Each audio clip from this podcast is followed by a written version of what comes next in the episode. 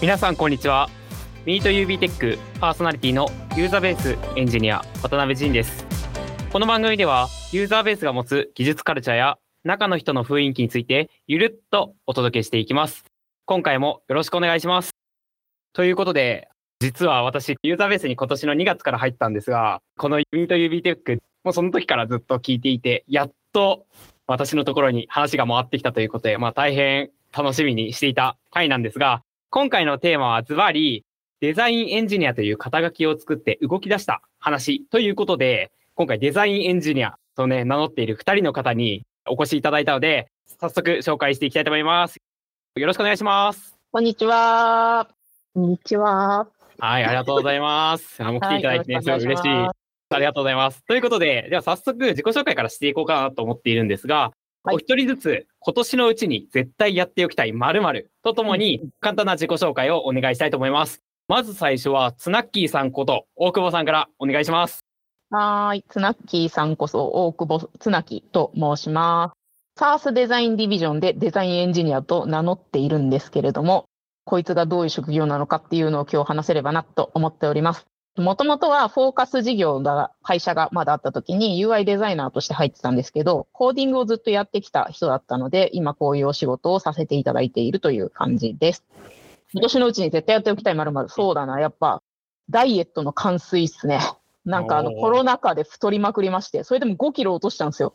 でもまだまだまだ足りないぐらい太ったんで、どんどん落としていきたい所存でございます。よろしくお願いします。ありがとうございます。あと1ヶ月ちょっとあるので、ねぜひ頑張ってください。まだまだいきます。まだまだいきます。いきます。はい、じゃあ続いて奥田さんお願いします。はい。同じくデザインエンジニアと名乗らせてもろてる奥田と申します。私ももともとコーディングをずーっとやってきている人で、なんか数えたらもう20年ぐらいやってるなっていう恐ろしいことに昨日気づきました。はい。で、UBA は UI デザイナーですね。妻木さんとなんか似たような感じですね。そして入って、今、デザインエンジニアで活動しているという感じです。今年のうちにやっておきたいことはね、シズラーというレストランに行って飲みまくることです。はい。そうなんです。ビールが大好きで、ほぼ毎日飲酒をしているので、必ず飲みたいと思ってます。よろしくお願いします。はい、よろしくお願いします。本日の司会は私、渡辺が担当させていただきますので、簡単に自己紹介させていただきます。私は今年の2月からですね、ユーザーベースに入社させていただきまして、最初はフォーカスというプロダクトの方でエンジニアをさせていただいて、今はイニシャルというチームで働かせていただきます。なので、お二方ともお仕事で一緒してるという感じなので、まあいろいろと今回は面白い話が聞けたらなと思っております。今年のうちに絶対やっておきたいことなんですが、私は冬寒くなってきたんで、なんか温泉とか行きながら、うん宿とかで、あの、なんかプログラム書いたりとかしたら最高だなと思って、結構。ユーザーベースのエンジニア、まあそういう感じでお仕事されてる方とかいるんですよね。うんワーケーションで。なんかすごい憧れるなと思ったんで、まあなんか今年はぜひやってみたいなと思っております。ということで、今回はゲストのツナッキーさん、奥田さん、そして進行の私、渡辺の3名でお送りします。よろしくお願いします。よろしくお願いしおます。願いします。はい。では改めてですね、今回はデザインエンジニアという肩書きを作って動き出したという話で、えーお二人にお話を伺っていこうと思うんですが、えー私たちユーザーベースでは、スピーダやフォーカスなどのサービスを展開している SARS 事業というものと、ニュースピックス関連の事業って言って大きく2つ事業があります。今回、この SARS 事業の中でデザインエンジニアというね、新しい職業が生まれてるということなので、お話を聞いていきたいかなと思います。まず、デザインエンジニアというのが生まれた経緯、こちらについてちょっとお二人に詳しく聞いていきたいかなと思ってるんですが、なぜこのデザインエンジニアというのが生まれたのか、よければお聞かせいただければと思います。はい。はい。いつ頃でしたかね、名乗あでもり出しちょうどいい1年じゃないですか。チームできたのは1年前ぐらいなんですよ。そうそうそう。でうんも多分名乗り出したのはもうちょい前ですね。夏ぐらい、去年の夏ぐらいね。うんそうんん。なんかがします。名刺に肩書きどうするかみたいなところで言っちゃうか。そ言っちゃうかっつって。もともと2人ともコーダー出身で、デザイナーっていうより、うん。デザイナーじゃないんだよな。でもエンジニアっていうのもちょっと違うんだよな、みたいな、こう、所在なさを抱えている2人だったんですけど、うん。まあ、そこでデザインエンジニアっていう言葉がね、生まれ出して、世に、世に生まれ出して、なんかこの概念ちょっと、なんか、この概念の方が座りがいい私たちにとって座りのいい椅子な気がするっていうような話はしてたんですけど、まあ、な名乗るを変えるってね、結構ね、勇気いりましたよね。だいぶ勇気がいりましたね。うんでもなんか、その変える前は確かに、大丈夫かとか思ってたんですけど、いざ名乗っちゃうと、なんか結局我々が日々やってることってそのデザインエンジニアと呼ばれている業務範囲うんにやっぱ近しいんだなっていうのはすごい、うん、感じてますね。ちょっと安心感みたいなのは最近私は感じています。よかっうんた。終わったね。よかったね。やっと椅子が見つかったねっていう感じ。ね、本当だね。そうそう名乗り的にはそんな感じが始まりですね。で、チーム作ったのは今年の初めぐらいなんですけど、スピーダーが一番進んでるんですけど、デザインシステムを作ってくれているんですよね。で、それを適用していくっていうことを、刷新チーム、まあ、奥田さんがい一緒にやってくれてるスピーダーのエンジニアのチームで進めてくれてたんですけど、やっぱり手が足りないというようなこともあって、進みがあんまり良くなかったので、そこでやっぱデザインシステムを推進していくみたいなチームが欲しいなって思ってて、やる？やっちゃう？みたいな感じで作ったやつですね。うん。そう、そんなノリだった。そうですよね。ちょっうとん。勇気を出しましたね。そうそうあそった方が絶対いいって思ったんですよね。う。うん。そう、なんかね、本当のその最初のきっかけが、デザインディビジョンで、来期どういう体制がいいですかみたいな、その案出しをしてるところ、うんでうんうん綱木さんが一人、そのデザインエンジニアチームっていう、こう一つ分かれたものをこう提案してたんですよね。で、なんうか、それを見たときに、そのデザイナー陣も、そうだよね、みたいな反応で、うん、言ってくれたので、なんかすごい良かったなと、うん、思ってます。そうですね。始まりはそんな感じかな。うん、うん、でしたね。うん。そうそうそう。本当に、手が足りない。なんつったらいいんだ。プロダクトがもうでかいので、スピード始め。うんうん。なんか、どんどんでかくなってて、どんどん負債が溜まっていくのがもう耐えられなかった。みたいなのも、うん、覚えてます、ね。奥田さん特にお掃除大好きだからね。そうそうそうそう。汚いって。汚いって言いながら、うつうつ言いながらやるのが大好きなので、はい。もうなんかそこを堂々とと言ったらなんかちょっと語弊があるかもしれないんですけど、そのデザインエンジニアの仕事として、OKR も掲げることができるし、うん堂々と動けるようになったのは本当に、うん、良かったですね、これは。うんうんううんん。やっぱデザイン負債を解消していって、うんユーザーさんが使いやすい、認識しやすい UI を提供したいっていうのはあるので、そこを目指してやっている感じですかね。うん、そうですね。本当にそう。あの、デザインシステムをせっかく作っても、実装に乗らないとやっぱ、ユーザーさんには届かないんですよね。うんなんかそうんそこを進められてるのが本当に、うん、やりがいがあるなぁと。小倉さうんん最近楽しそうっすよね。あ、嘘本当？うん。嘘。あ、なんかそこがなんか強くでやれるようになってきてるのかなって思ってるんですけど、本当に？なんか最近楽しそうに感じてるんだけど。あれ本当に？全 然あんまり、あんまり自覚がなかったあ、本。当ですか？うん。あ、そっかそっか。そっち見えおてるんだ。掃除をね、そうそう、うんお掃除をたくさんできてるっていう状況が楽しいのかなと思ってたの。そう、うれ、嬉しいって、なんつったらいいんだろうな。なんか、やっぱそこら辺の作業好きだなっていうのを改めて、うん、うん感じてるので、ちょっと嬉しさがにじみ出ちゃったかな。二重出てるのかもしれない。なる私たちはサワーズのプロダクトディビジョンで働いてる、なんか物申したいみたいな、なんかところから生まれたみたいないたんですけど、なんか私はまあプロダクトチームなんで、まさに物申される方なんですけど、うなんかん。そういう話が。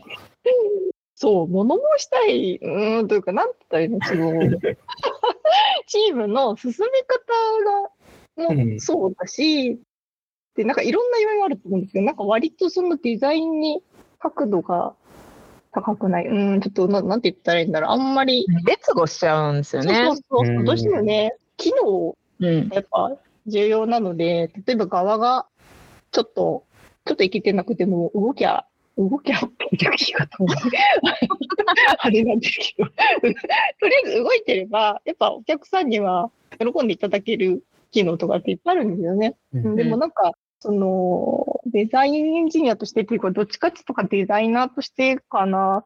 せっかくいい機能をお客さんに提供しているのに、デザインがついていけてないみたいのが、すごい、なんか、悔しかったなってよく思ってました。うん。物申はいし、一回物申したことありましたよね。ちょっと誰にいつだってか忘れちゃったんですけど。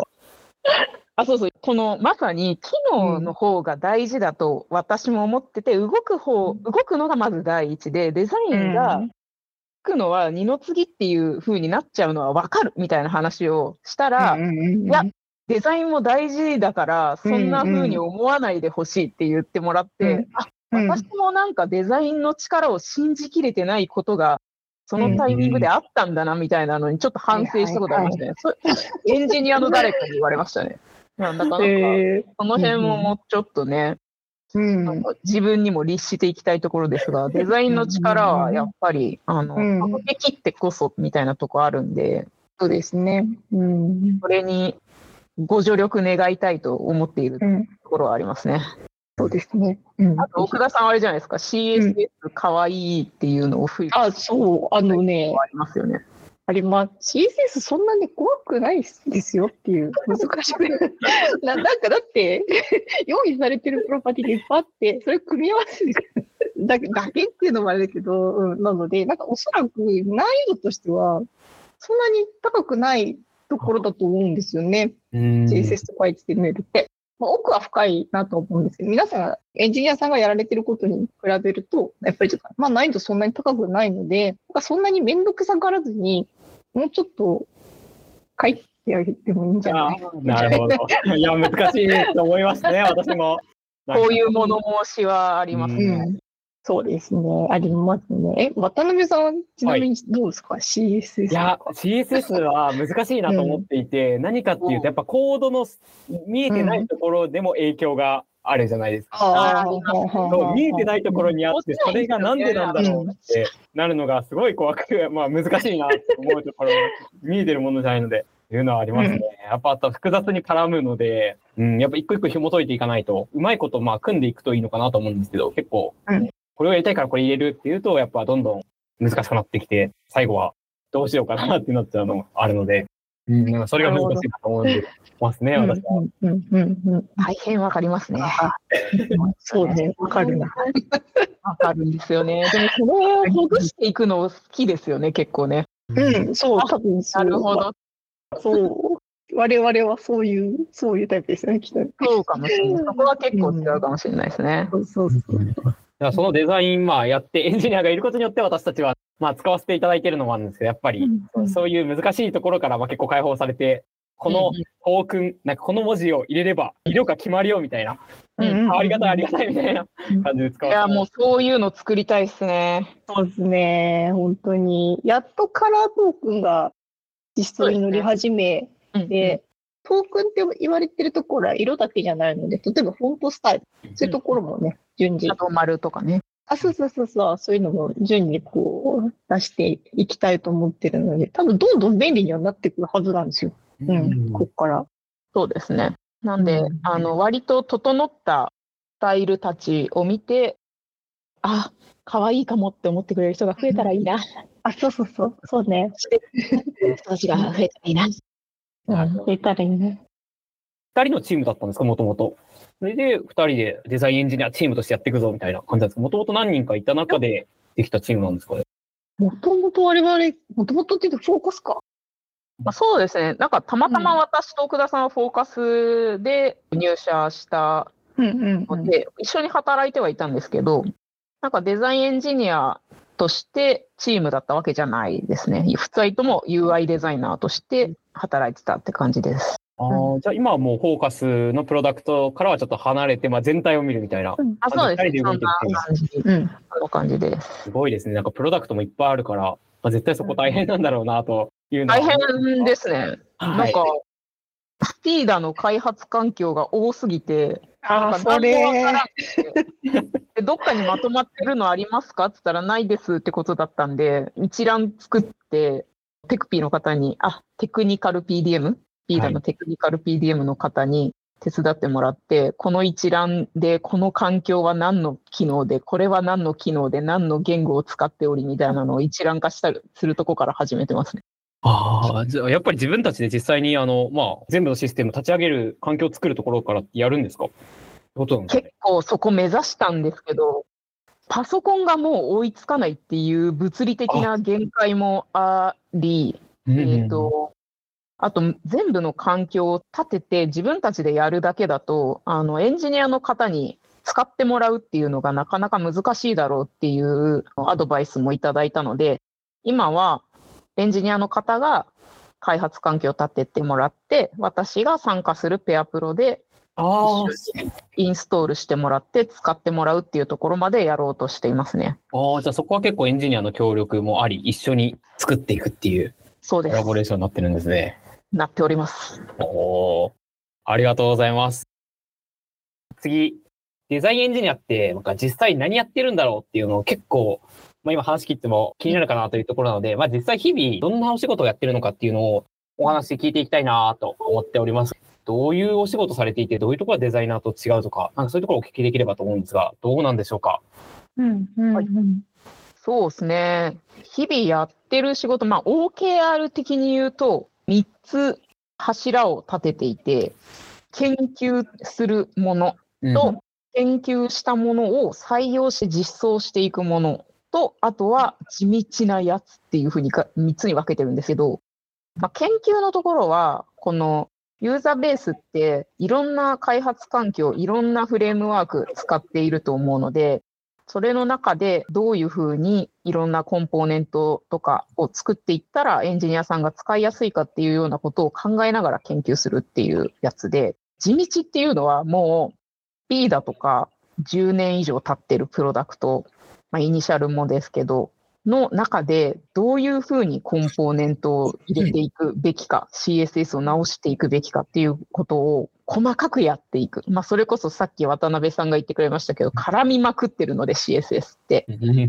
もう、もうスピーダーのベースの CSS は結構絡んでるやつが多いので、それを解きほぐしながら、一個ずつ、この新しいボタンを入れるっていうようなことをやってるっていう感じですね。なんで、研究のところで言うと、もう結構、もう私たちってやっぱコーダー出身なので、うん。技術力はそんなにないんですよ。もう HTML と CSS が好きっていう感じなので、まあその中で JS のフレームワーク使いながらコンポーネントを作って、いかに設計したらみんなに使いやすいかっていうことをやっていくので、そこに関してはもうかなりエンジニアの皆さんの力も借りてやってきています。うんうんうそうですねフェローの方をはじめね、うん。フロント好きなエンジニアさんと一緒にうんうん働いている感じですね。そうそうそう、いつも助けてもらいながらやってるそうですね感じですね。なんかもうちょっとね、JS 力とかね、上げていきたいねっていうのは常々話してますね。そうですうね。ん、本当に。で、それで作ったのが、さっきちょっと話に出たカラートークンっていうのはもう作って運用に載せようとしているところです。うんカラートークンってなんかイメージあります？カラートーク。はい。なんか、名前入れただけで色が使えるみたいな。そうそうそう。感じのイメージで。そう、そういう、そういうことでいいんです。なんかもううんそういうイメージで使ってもらえるのは本当大事ですね。カラートークンは、Figma にデザイナーさんと一緒にカラーの一覧を作って、そこから Figma の API 叩いて、Figma からもう HEX コードをビャッて引いてきて、それを SAS の変数とか CSS の変数とかに一発で出力して、それを皆様に使ってもらうというようなものを作っていますね。うんうんそういうことをやってる感じですかね、研究だと。地道なやつだと結構、です奥田さんはうん。ありましたよね。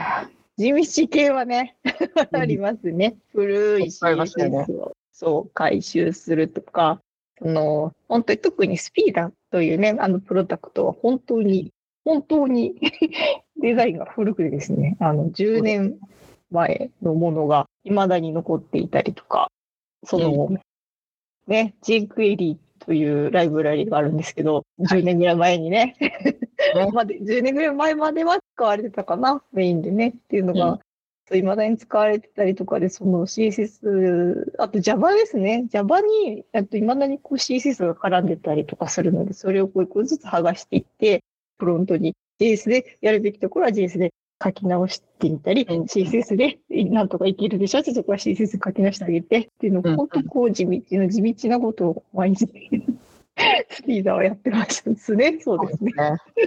ね。うん、地道。比率で言うと結構地道がうん8割みたいな感じですね。そうですね。仕事は。はい。そうですね。メインが地道なところで、研究がと、何でしたっけ？忘れちゃったけど。から採用されたやつ。あ、そうそうそうそう、研究が入って、そうそうそう、そこがだいたい2、3割か。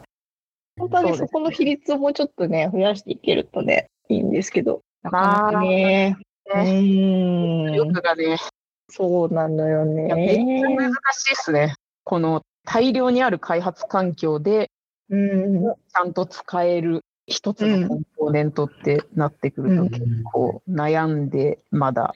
ね。あれ、結局、ウェブコンポーネントでやってみようってなって、あれ、ダメなんですっけ、今。リットに頼らない。そうですね。ウェブコンポーネントをちょっと前までピュアに書いてたんですけど、うんちょっと限界がききまして、今はリットで書いているところです。うんうんウェブコンポーネント、私もまあ書かせていただいて、まうんはい。あ、あれあるとやっぱ便利なんですかね、すごく。やっぱデザインエンジニア的にも、あれ推奨していくって感じなんですかね。今はその道を望んでいるところ。そうですねな。るかはわからない。そう、なんか本当に結構チャレンジングなことしてるなっていうのは思うんですよね。なんか、そのコンポーネント化したものを、例えば一つのプロダクトでコンポーネント化を推奨するとかっていうのは結構いろんな会社さんとかいろんな現場であるパターンだと思うんですけど、我々が、あ、そうそうそう、 React だけとかねそ、うですね。そう、我々の今いる環境って、本当にね、何でもあるっていう状況で、でプロダクトも3つ分かれていて、っていう状況なので、なんかすごい、よく考えたら結構なことしてんなっていうのは。こんなことしてますね。そうそう。こんな、こんなよちよち歩きの自由そうそうそう。いやもう本当にエンジニア様に助けていただかないと、しっかり立てないうん。ので、いつもお世話になっております。お世話になっております。いや、もうこちらこそそんなもう、僕あれだけですごい助かってるので、こちらでも書きますって感じです、ウェブコンポーネント。本当にお時間いただいてありがとうございます。ありがとうございます。という感じでやってますね。お仕事してて、なんか大変だったとか、記憶に残ってるところとかありますか、いや最初の立ち上げの時とか、大変だったのかなと思うんですけど、立ち上げの時は迷子でしたね。どうしようって言ってたうんの。なんかやってるやっぱ、あんまり事例とかがないのかなって言って、もう 二人で、うん。ね、事例ない中、うんうん。模索してるのかなって今印象だったんですけど、やっぱそんな感じだったんでそうですすね。なんか、大変だねとかわかんないでもやっていくしかないねみたいな感じでやってたので、なんかもしかしたら当時は、そこまでな、うんなんだろう、先が見えないというか、本当にわかんなかったんで、がむしゃらに目の前のことをこなしてたけど、今振り返ると結構大変だったのかな。そうな気がするな、ね、そうですね。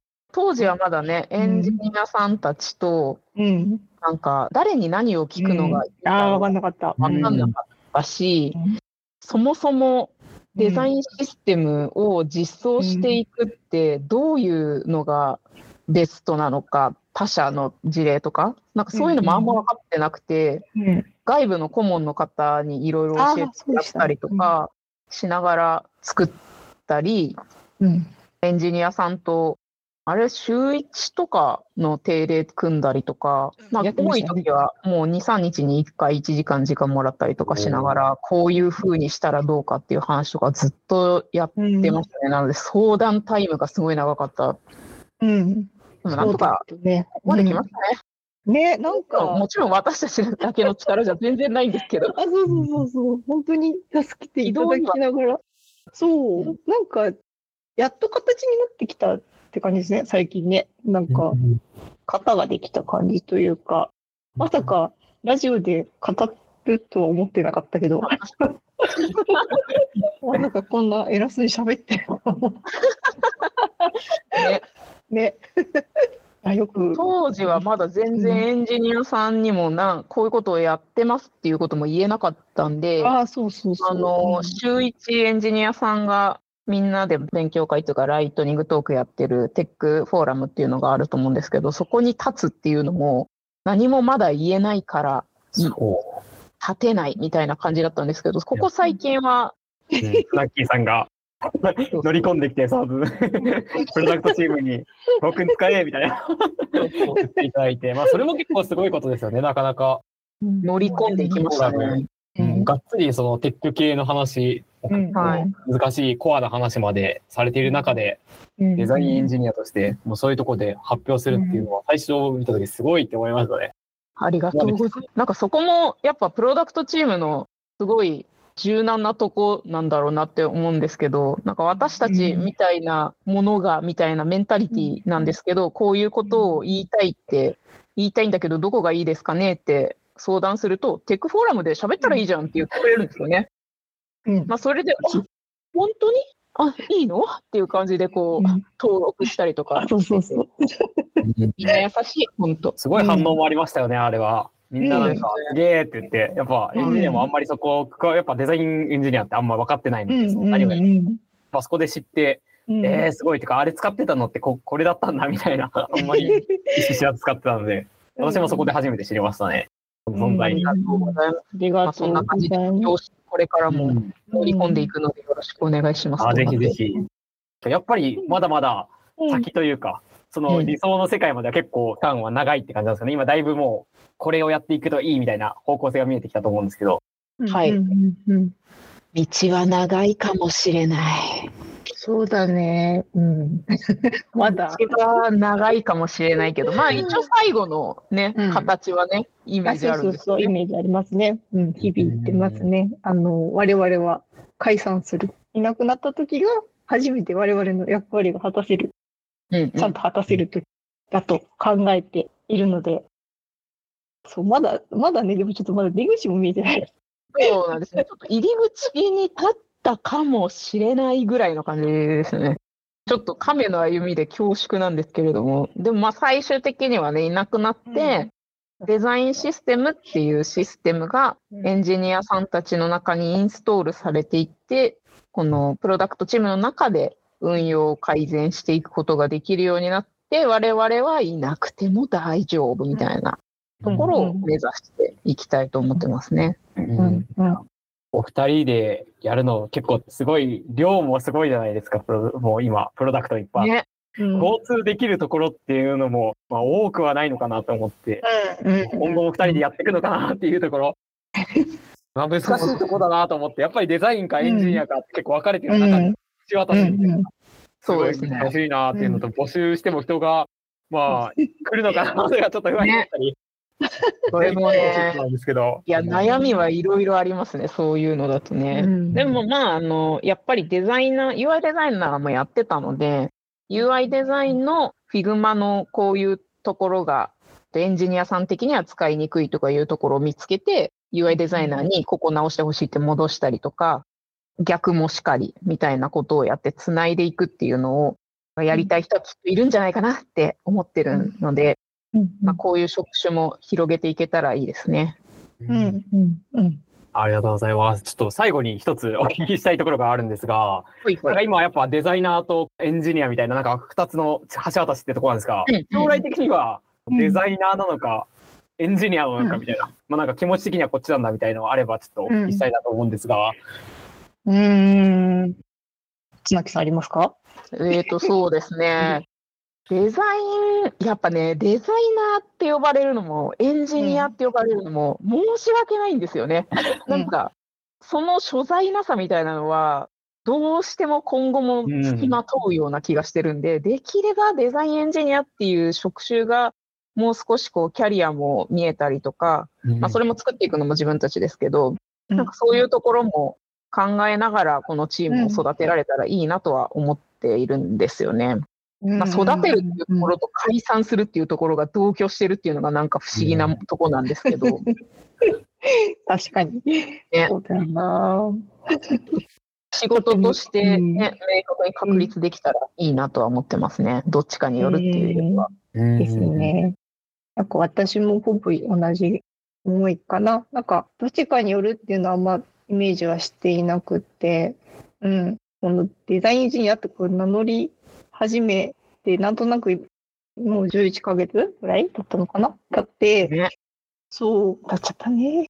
で、なんとなく振り返ったら、こう、やっぱ道ができてるので、なんかそれを繰り返していって、誰かの参考になるような、うん、もうね、こういうキャリアの方向もあるんだよっていうのを示していけたらね、いいなとは思います。うんうん。うん、ありがとうございます。なんか、多分エンジニアの方結構聞いていただいてるかなって思ってるんですけど、うんデザイナーの方でもやっぱ同じ、なんか違う、うデザインっていうと違うけど、エンジニアというと違うなみたいな方多分いると思うんですね。まあ今回、かなりお二人いたというところで、そういう方にもぜひ今後のこういう仕事の仕方もあるんだよみたいな、うん聞いていただきたいなっていう面白い話が聞けたので、ありがとうございました。ありがとうございまはい、ということで、最後に一言ずつお二人からいただきたいなと思っているんですが、まずはザッキーさん、一言お願いします。